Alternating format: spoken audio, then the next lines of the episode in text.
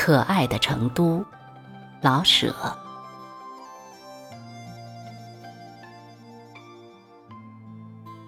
到成都来，这是第四次。第一次是在四年前，住了五六天，参观全城的大概。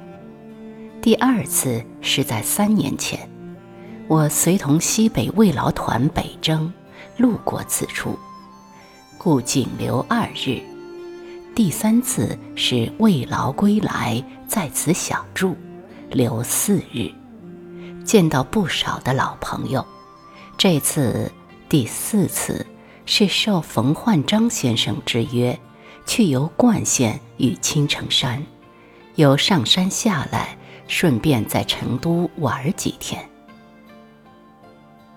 成都是个可爱的地方，对于我，它特别的可爱，因为一我是北平人，而成都有许多与北平相似之处，稍稍使我减去些相思。到抗战胜利后，我想，我总会再来一次，多住些时候，写一部以成都为背景的小说。在我的心中，地方好像也都像人似的，有个性格。我不喜上海，因为我抓不住他的性格，说不清他到底是怎么一回事。我不能与我所不明白的人交朋友，也不能描写我所不明白的地方。对成都，真的，我知道的事情太少了，但是我相信会借他的光写出一点东西来。我似乎已看到了它的灵魂，因为它与北平相似。二。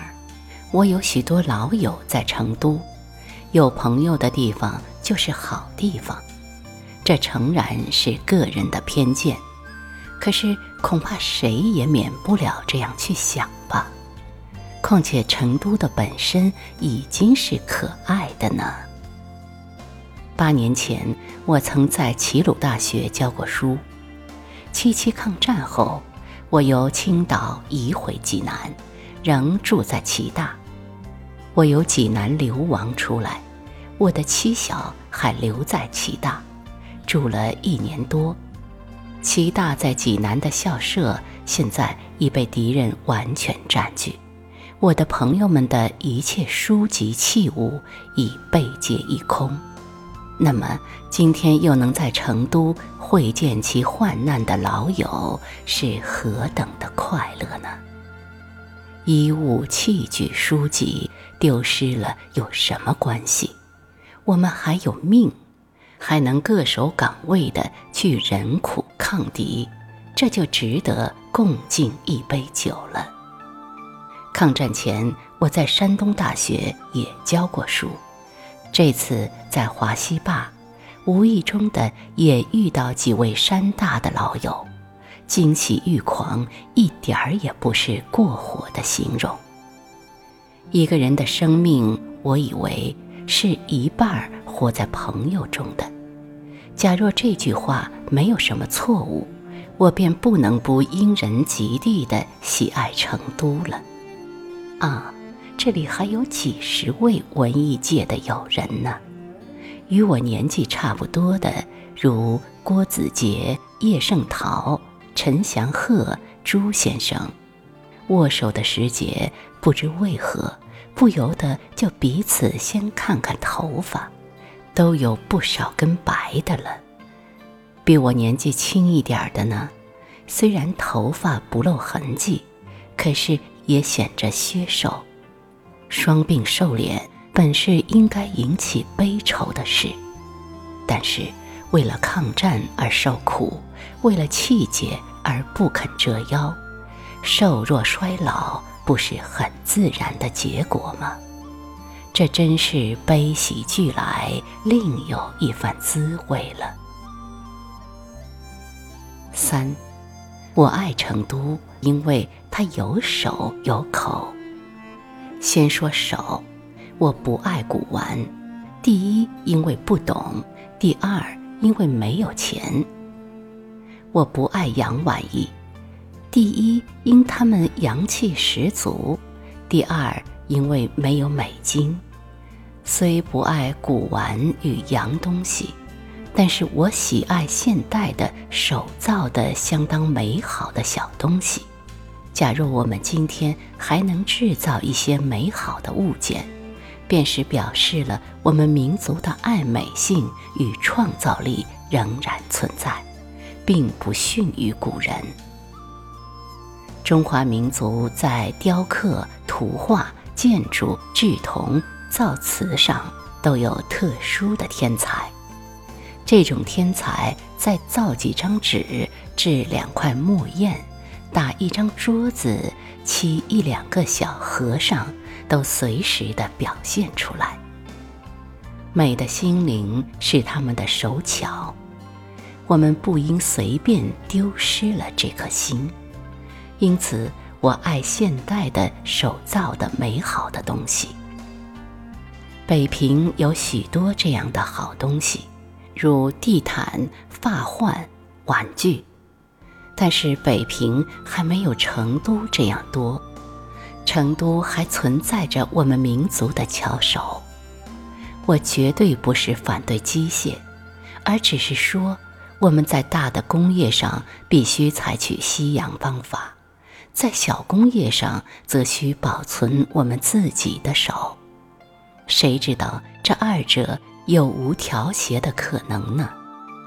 不过，我想，人类文化的明日恐怕不是家家造大炮、户户有坦克车，而是要以真理代替武力，以善美代替横暴。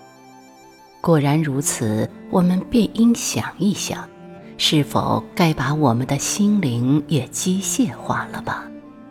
次说口，成都人多数健谈，文化高的地方都如此，因为有话可讲。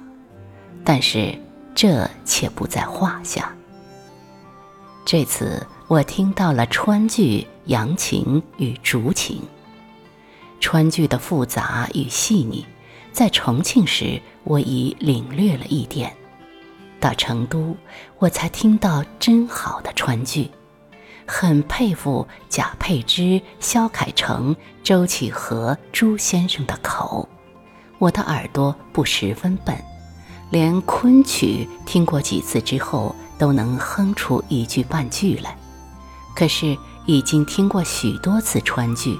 我依然一句也哼不出，它太复杂，在牌子上，在音域上，恐怕它比任何中国的歌剧都复杂的好多。我希望能用心的去学几句。假若我能哼上几句川剧来，我想，大概就可以不怕学不会任何别的歌唱了。竹琴本很简单，但在贾树三的口中，它变成极难唱的东西。他不轻易放过一个字句，他用气控制着情，他用意逼出放，他由细嗓转到粗嗓而没有痕迹。我很希望成都的口也和他的手一样，能保存下来。我们不应拒绝新的音乐，可也不应把旧的扫灭。恐怕新旧相通，才能产生新的而又是民族的东西来吧。还有许多话要说，但是很怕越说越没道理。前边所说的那一点，恐怕已经是糊涂话呀。且就这机会，谢谢侯宝章先生，给我在他的课室里安了行军床；武献优先生领我去看戏与扬琴；文协分会会员的招待与朋友们的赏酒饭吃。